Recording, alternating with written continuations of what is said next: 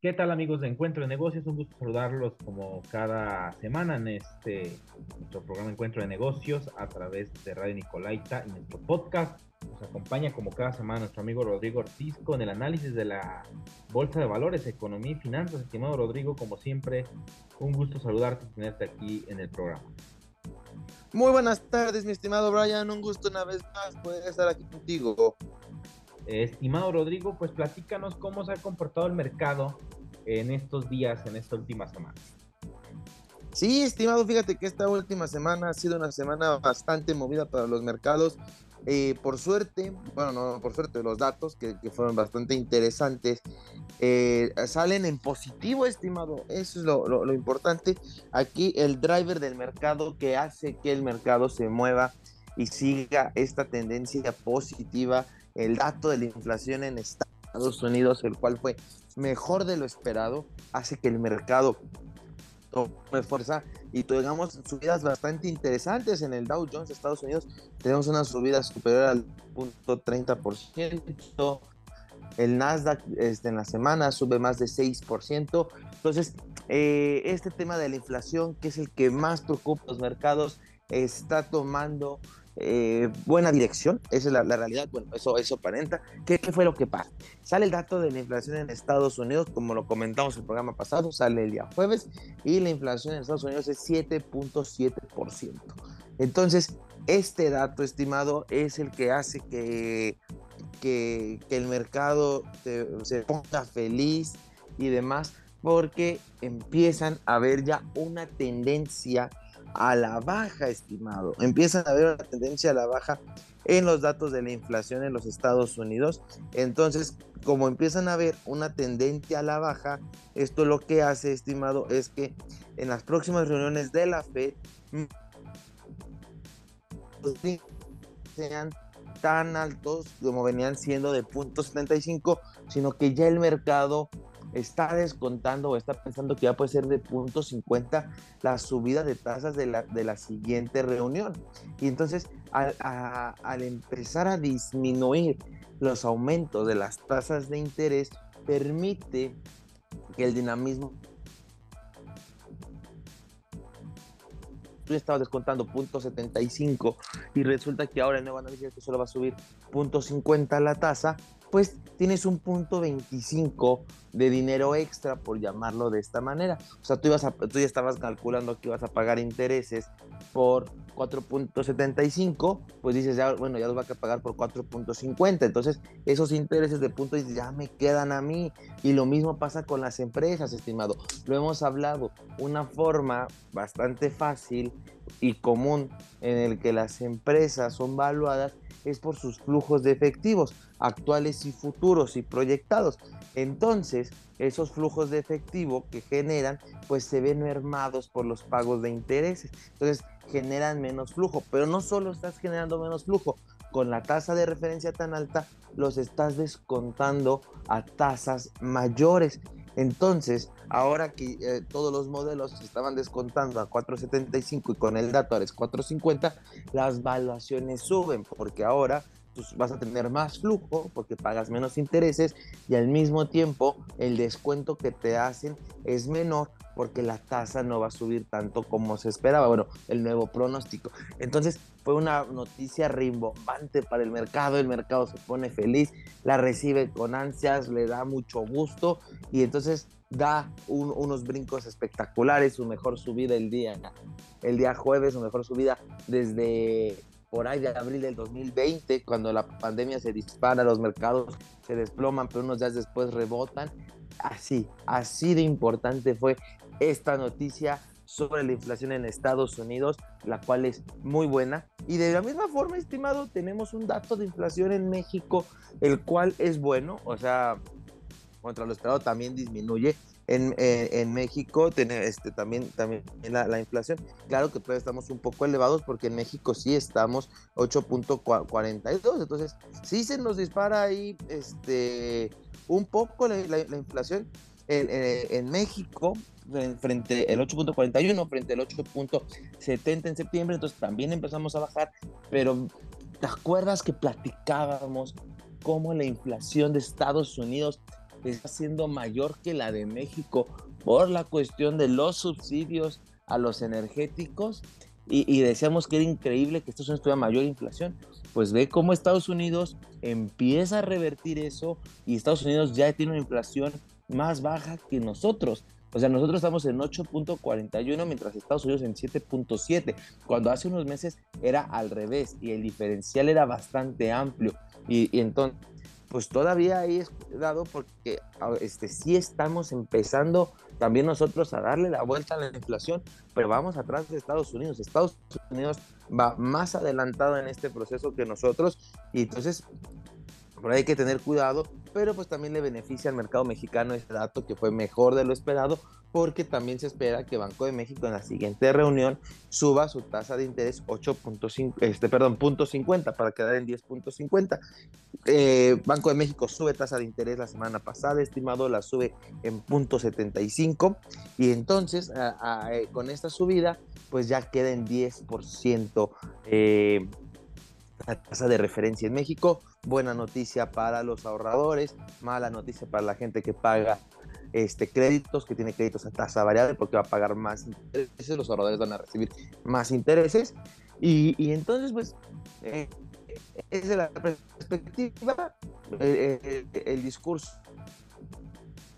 y sus gobernadores es eh, un discurso más, más tranquilo. Punto 50 de subida de tasa en diciembre.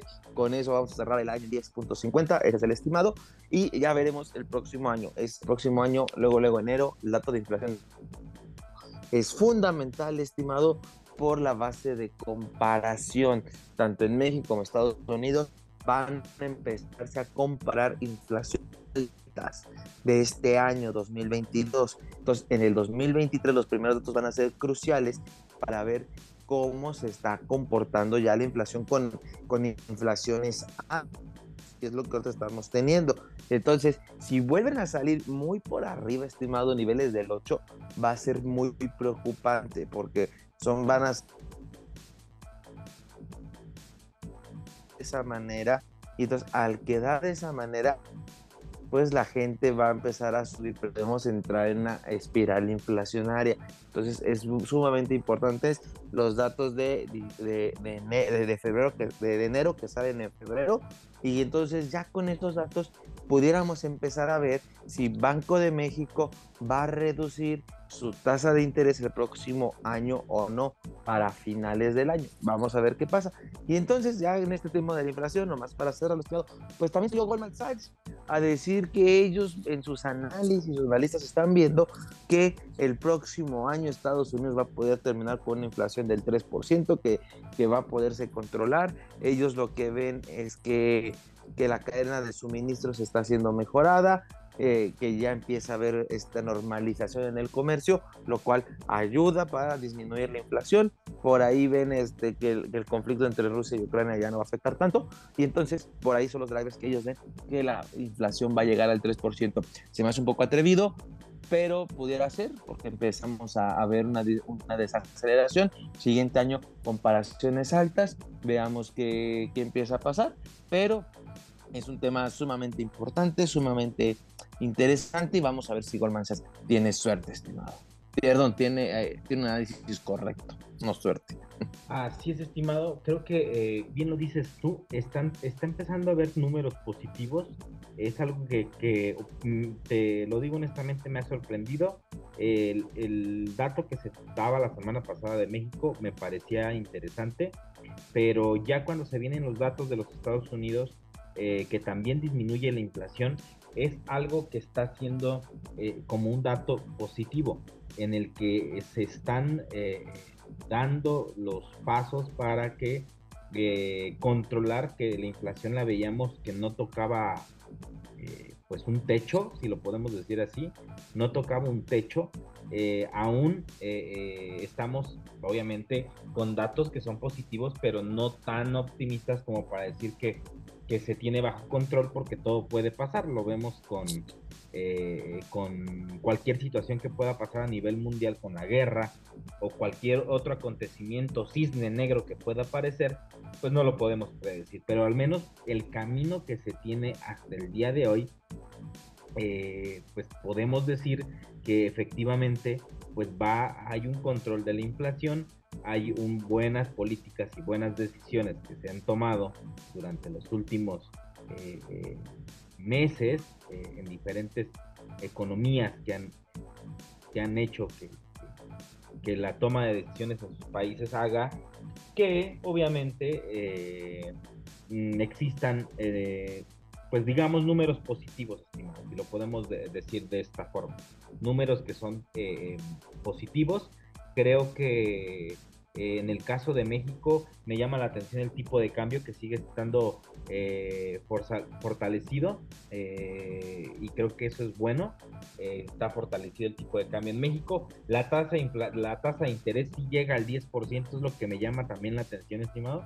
Llega al 10% la tasa de, de interés por parte del Banco de México. Se habla, como bien lo dices tú, de un aumento más tal vez estas, estos aumentos eh, de la tasa de interés puedan ayudar nuevamente a bajar un poco más la tasa de la inflación y sea favorable. Vienen tiempos que son eh, pues de, mucho consumo.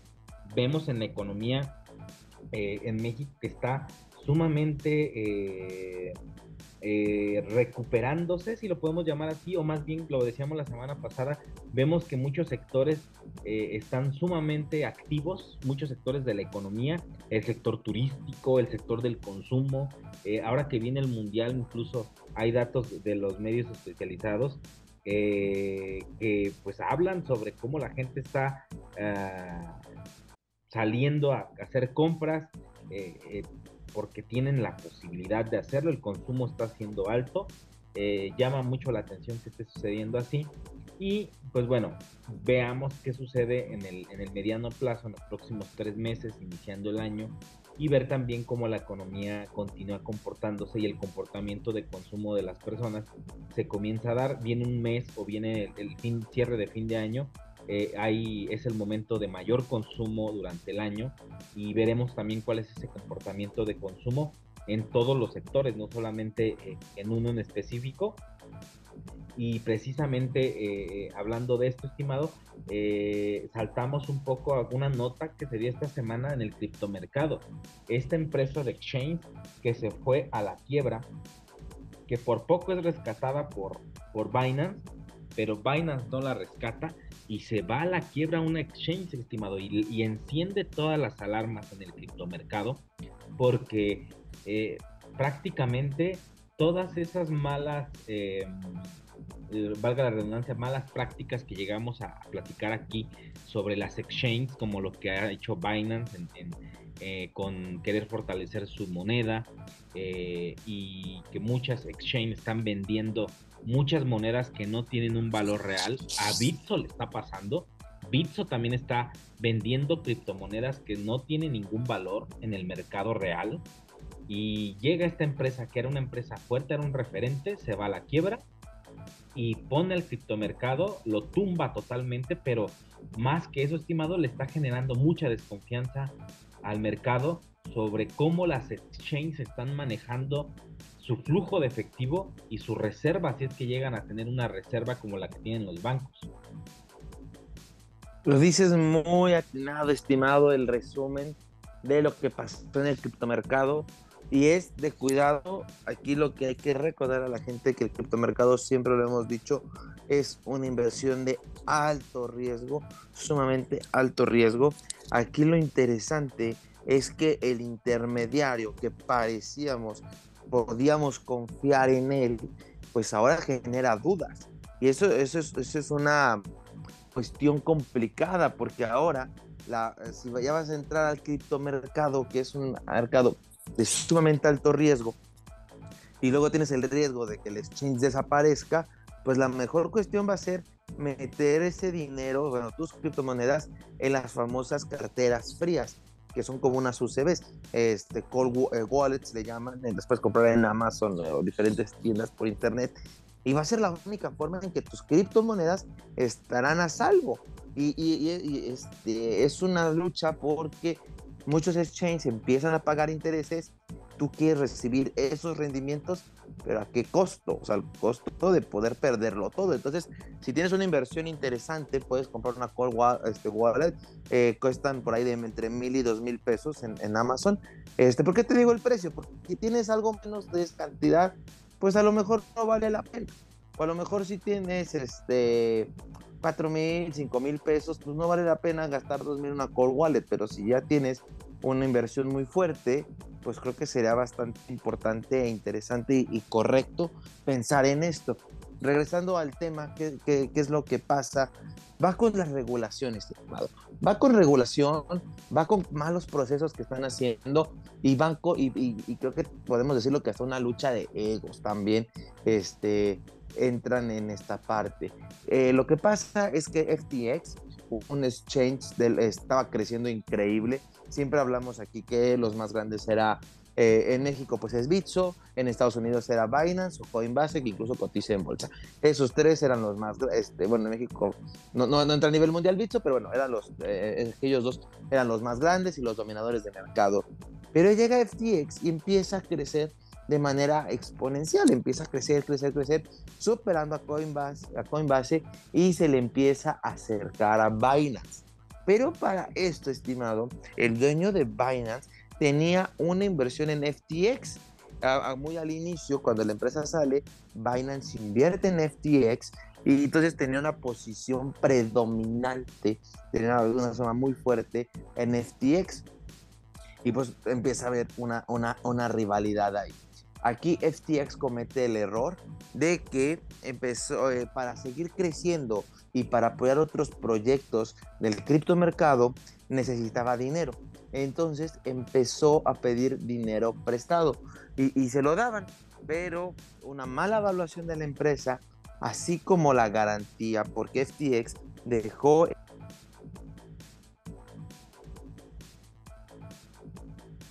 Entonces, así se llama la, criptomoneda de FTX, FTT. Con eso estaba respaldando los préstamos que le estaban dando. Entonces, ese dinero lo distribuía a nuevos proyectos.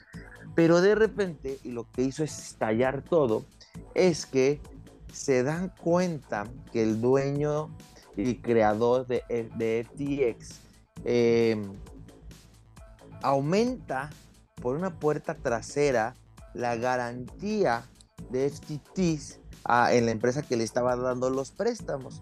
Entonces, como aumenta, entonces todo el mundo dice, ¿cómo que pudo aumentar su garantía sin que nadie se diera cuenta? Es ahí donde se prende un foco rojo y dicen, entonces FTT no vale nada porque puede ser este, creado de la nada. Entonces perdemos la certeza de lo que el criptomercado marca, los valores que no se imprimen más de los que de, los que hay para no generar inflaciones y demás. Entonces, ese principio que el criptomercado maneja, FTT no lo respeta, FTX a través de FTT, y entonces deja una garantía y reciben más fondos. Entonces, al darse cuenta de esto, el dueño de Binance, que tenía una posición muy fuerte en FTX, que igual estaban respaldados por FTT, les dice, como yo ya no confío en ti, vendo mi posición y sale al mercado a venderla. Eso es lo, interesante. Entonces, con una posición muy fuerte, desploma, o sea, ya viene una mala noticia, desploma el precio, por así que por toda la oferta que sale al mercado sin haber demanda. Este FTX le dice, no, espérate, a ver, te lo compramos por acá, no lo saques al mercado, sino por OTC. Pero pues ya tenía un, problema de liquidez inmenso FTX porque no tenía dinero para liquidar esas posiciones que se estaban vendiendo y vendiendo, ni para comprarlas. Entonces eh, estalla y todo el mundo empieza a hacer retiros de dinero porque se dan cuenta que no hay liquidez. Al no haber liquidez, quién sabe dónde se va a ir, entonces te van a quitar tus fondos y la gente empieza a sacar y sacar su dinero. Entonces FTX se da, este, se da cuenta de que empiezan a sacar su dinero y hay un punto en que se queda sin dinero para que lo saque. Entonces la gente deja de recibir su dinero, FTX dice que no puede haber retiros ahorita y demás, y entonces el problema crece aún más. Ya con ese problema aún más grande, y FTX sale a decir que está en bancarrota, que no puede pagar, este, que pues va a morir, nuevamente llega Binance y le dice, bueno, pues yo te compro y voy a salvar a todos esos inversionistas que crearon en ti y tú los traicionaste. Entonces, yo te compro. Entonces era como la solución. Binance venía a solucionar, hizo el problema y venía a solucionarlo. Todos, junto con... Y en menos de un día sale y dice que no, que retiran su oferta de comprar FTX por lo que encontró en la contabilidad. No ha dicho Binance que encontró, no ha dicho qué problema tenía la empresa, no sabemos si realmente hay un problema. Clavarle estaca para que FTX desaparezca y con eso se quitó un competidor de encima, estimado. Entonces, eso es lo que pasa en el criptomercado. Entonces, eh, todos los exchanges, esto es una realidad. Bueno, no, mejor estoy generalizando, pero eh, pláticas que he tenido con mucha gente, el gran problema que están teniendo los exchanges, FTX ahora fue muy sonado, sonado, pero ya pasado con fondos de inversión en criptomonedas y demás, es la liquidez. Como no se les aplica la misma regulación, empresas financieras normalmente no tienen la liquidez suficiente, no tienen reservas, y entonces es un problema muy común en los exchanges. Entonces es un buen momento para que los exchanges volteen a ver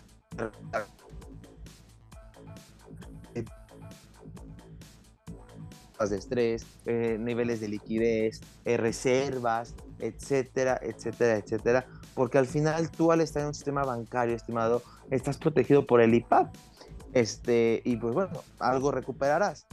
Eh, aquí no. Entonces ni siquiera tienes ese seguro tú como usuario. Entonces, a lo mejor sería interesante que los exchanges den algo así que digan, nosotros estamos garantizando tus primeros mil pesos, diez mil pesos de inversión con nuestras reservas en caso de que este tipo de cosas sucedan. Pudiera ser una sugerencia. Entonces, creo que los exchanges tienen que voltear a ver esto porque están teniendo problemas de liquidez, problemas de credibilidad, varios problemas que el, que el mayor afectado es, es las criptomonedas, estimado. El criptomercado es quien más lo está sufriendo por culpa de terceros. Es, su credibilidad está poniéndose en juego y esto le pegó, al, a, le está pegando muy duro a los precios. Bitcoin otra cotiza sobre 16 mil dólares, de haber estado en 64 mil, trae una caída del 73%. No todo es por el exchange, ya trae una caída muy pronunciada, pero el exchange está también terminando de darle estas bajas. Claro, hemos dicho que es un ciclo, son volátiles y demás, pero para que veas la eh, incertidumbre que está creando esta noticia del cripto mercado, estimado. Entonces, esto fue lo que pasó. Un resumen bastante corto. Eh, por ahí pues ya pues habla un poco más porque eh, FT, dicen que FTX lo hizo, por, Binance lo hizo porque FTX los estaba traicionando el dueño, estaba, tenía mucho poder en cuanto a relaciones y empezaba a, a codearse con, con con los este, diputados, senadores de, Estados Unidos, estaban creando leyes que afectaban a todo el criptomercado, pero lo hacía por beneficiarse. Entonces, eh, te digo, tiene una parte de lucha de egos, tiene problemas regulatorios, tiene varias partes y ahora Estados Unidos está presionando con la regulación del criptomercado, estimado. Sí, estimado, es, es, es, una cuestión de confianza. El mercado se mantiene así, todo mercado financiero se, se basa en la confianza. Eh, creo que fue una eh, estrategia, un movimiento de Binance para quitarse un competidor. Creo que sí va por ese camino. Y eh, para cerrar el tema, creo que fue tanta la desconfianza, estimado, que incluso el mismo Binance hizo público un, un flyer en sus páginas oficiales donde marca cuál es la reserva que ellos tienen como empresa en criptomercado y en valores en millones de dólares, como para generar confianza en el mercado, porque el mercado está asustado. La gente está asustada después de esto, porque es, vino el efecto como lo que se pensó en 2008, que la gente escuchó que los bancos se fueron a la quiebra y todo el mundo iba a ir a sacar su dinero. Lo mismo pasó con esta empresa FTX, eh, pero aquí sí fue real. La gente sacó su dinero y llegó un punto en el que ya no pudo sacarlo eh, al parecer ya las eh, carteras se van a volver frías y les van a entregar sus criptomonedas a las personas, pero en cartera fría y no en moneda fiat. Entonces, bueno, parte de lo que eh, irónicamente puede pasar en el sistema financiero, pues está pasando.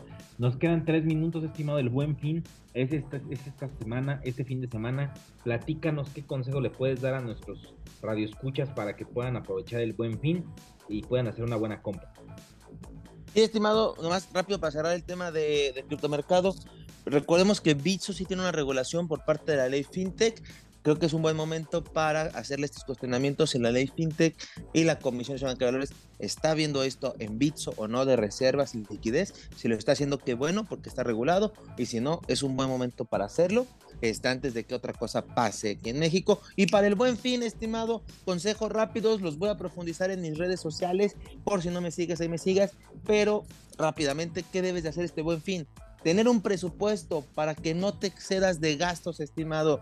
Recibe, revisa que realmente lo que, quieres, lo que quieres comprar lo necesitas y si sea una oferta. Para eso hay que estar revisando precios con anterioridad, que no los suban en el buen fin y te pongan un descuento ficticio. La conducir también se encarga de esto. En la conducción puedes revisarlo también a profundidad.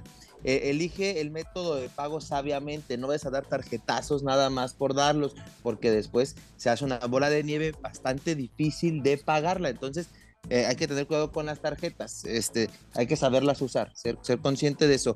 Evita tentaciones, no porque algo esté en oferta, este, quiere decir que lo tienes que comprar. Recuerda, si algo cuesta 100 pesos y te da una oferta de 50 al 50% y te cuesta 50 pesos, pero no lo necesitas, no ahorraste 50, gastaste 50 que no ibas a gastar. Entonces, recuerden eso, no estás ahorrando, estás gastando de más si no lo necesitas. Entonces, hay que ser bien conscientes de esa parte y hay que cumplir con las fechas de pago de las tarjetas porque si te excediste de gasto y no pagas como debes pagar tu tarjeta, va a venir un problema financiero muy grande con los intereses y cobranza, estimado. Entonces, pequeños consejos que voy a profundizar en redes sociales esta semana para darte más tips sobre cómo gastar en este buen fin sabiamente. Excelente, estimado. ¿Dónde te pueden encontrar en redes sociales para que te puedan seguir con estos consejos para el buen fin? Así es, estimado, estoy en, tanto en Facebook como Instagram como arroba Rodrigo Ortiz Consultor, ahí me pueden encontrar y en estos días va a ser mucha información de cómo gastar en el buen fin, estimado. Excelente, estimado, te, agradezco que con nosotros y nos escuchamos la próxima semana en el podcast a través de Encuentro de Negocios. Muchas gracias. Gracias, estimado.